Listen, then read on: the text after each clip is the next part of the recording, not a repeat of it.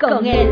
Una producción creada pensando en ti, donde aprenderás cosas maravillosas que te ayudarán en tu diario vivir y te guiarán a una vida feliz.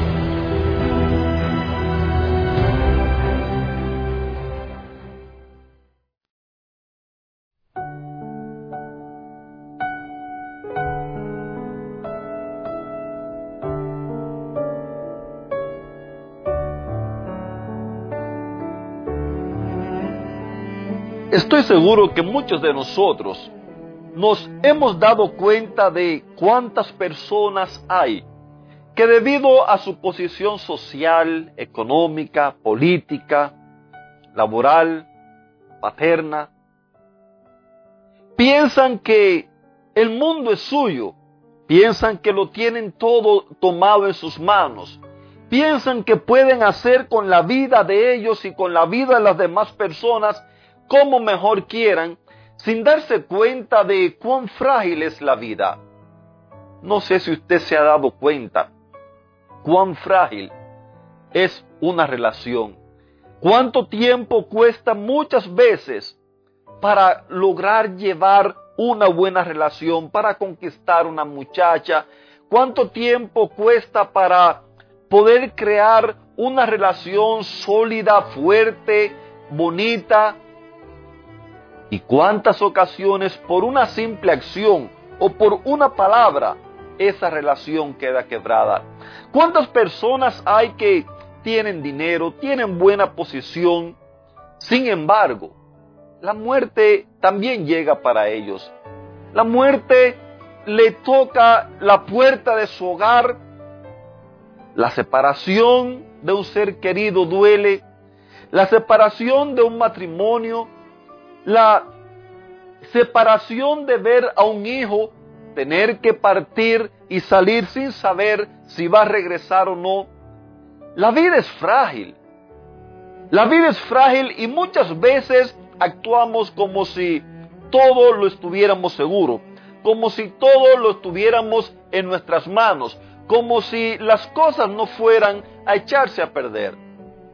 Hace algún tiempo conversaba con una persona quien pasaba por esta amarga experiencia.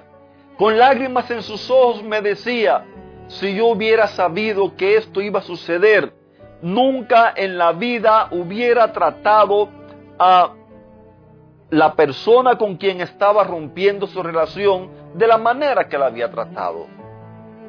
Tristemente muchas veces no nos damos cuenta de la fragilidad de las cosas, no nos damos cuenta de la fragilidad de la vida. Los días pasan, los meses, los años pasan. Y cuando venimos a ver, se nos fue la vida. Y en muchas ocasiones nos preguntamos, ¿qué hice yo con mi vida? La palabra frágil es una palabra muy común que empleamos en el lenguaje corriente para dar cuenta a la debilidad y la inconsistencia que algo presenta. Mateo. Mateo nos cuenta allí en primera persona. Jesús les había dicho pasen al otro lado. Ayer comenzamos esta historia. Jesús les había dicho pasen allí al otro lado del mar. Mientras tanto yo voy despidiendo a las personas. Ellos, siguiendo la instrucción de Jesús, tomaron la barca. Entre ellos habían marineros, sabían qué hacer, sabían cómo lidiar con el mar, con los vientos, con las tormentas y demás. Y partieron. Pero nos dice a él allí en su historia, en Mateo capítulo 14, el verso 24, que mientras que se habían alejado ya de la orilla, navegaban contra el viento. Las olas golpeaban con mucha fuerza la barca. Queridos amigos, estos hombres, estoy seguro, aunque él no lo dice, pero estoy seguro que allí en la barca iban conversando acerca de las cosas que habían aprendido, iban conversando acerca de lo que habían visto hacer a su maestro. Algunos es posible que estuvieran conversando acerca de con cuánto gozo habían dejado lo que normalmente ellos hacían para ahora seguir a Jesús. Es posible que también algunos de ellos dijeran, por seguir a Jesús es que estamos ahora metidos en problemas. Por seguir a Jesús, por seguir sus instrucciones. Si no hubiéramos andado con Él, estuviéramos en casa tranquilos con nuestra familia. Pero por andar con Él, ahora estamos metidos en problemas. Querido amigo, como le dije en el día de ayer, Jesús no es la inmunidad para los problemas, pero Jesús sí es la solución para los problemas. Muchas veces las personas piensan que el hecho de seguir a Jesús no van a tener ningún problema. Recuerdo un día una señora hace ya algunos años atrás. Esa señora, ella hablaba de cuán equivocada, cuán frustrada ella se sentía.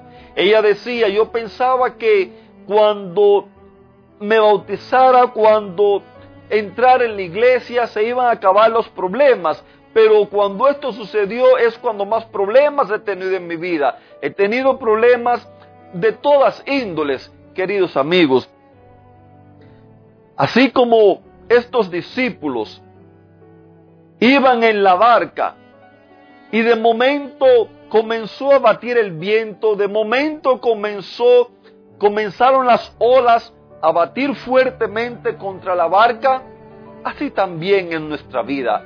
Esa barca representa tu vida, esa barca representa mi vida, ese mar tempestuoso representa este mundo donde estamos viviendo. Vientos que azotan políticamente, vientos económicos, tormentas entre familia, entre matrimonios, entre padres e hijos, tormentas entre políticos, tormentas naturales, tormentas de pandemia, de enfermedades, de hambre, de miseria, tormentas de violencia, vientos destructivos por todas partes. Solamente basta leer las noticias, encender la televisión, escuchar la radio para darnos cuenta de cuán violento, cuánta destrucción existe en este mundo. Queridos amigos, ya muchas veces te he dicho la diferencia que existe entre andar solo o andar con Dios. Entre hacer de Jesús tu mejor amigo o hacer de Él tu peor enemigo. Tú puedes tomar la decisión que tú quieras, pero hoy yo quiero decirte, tomes tú la decisión que quieras tomar, Dios te ama. Él no sabe hacer otra cosa porque Él es amor. Si Él dejara de amarte, dejaría de ser Dios. Pero como Él es Dios y es eterno, su amor es eterno. Y con amor eterno, Él te ama todos los días de tu vida. Él sabe. Él sabe por todas las tormentas que tenemos que pasar.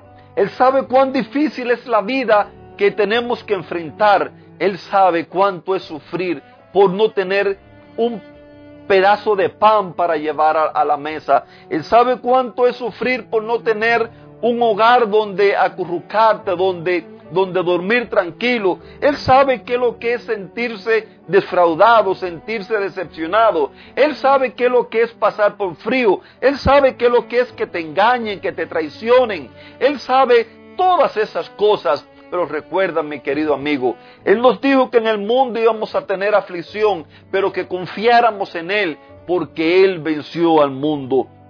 Y hoy te invito para que hagas tuyas las palabras, para que pruebes a Dios. Es posible que pienses que tu vida todo está perdido. Es posible que pienses que tu vida a nadie le interesa. Es posible que tú pienses ¿de qué vale la pena seguir a Jesús? En el Salmo capítulo 34, verso 8, allí nos dice, prueben ustedes mismos la bondad del Señor. Y entonces afirma, dichosos, en otras versiones dice, feliz, en otras dice, bienaventurado, aquel que en él confía. Vuelvo y les repito, ande usted con Dios o no ande con Dios. Haga de Jesús su mejor amigo o su peor enemigo. Como quiera las tormentas van a venir. Como quiera va a tener que enfrentar los vientos huracanados de este mundo. Pero ahora aquí en la Biblia nos enseña, prueben, prueben, gusten, vean cuán bueno es Dios y feliz. Esa es la recompensa. Feliz el hombre que confía en Él, porque a pesar de los problemas, a pesar de las luchas, de las pruebas y dificultades, Dios nunca te va a abandonar, Dios nunca te va a dejar. Que Dios te bendiga, te mando un fuerte abrazo.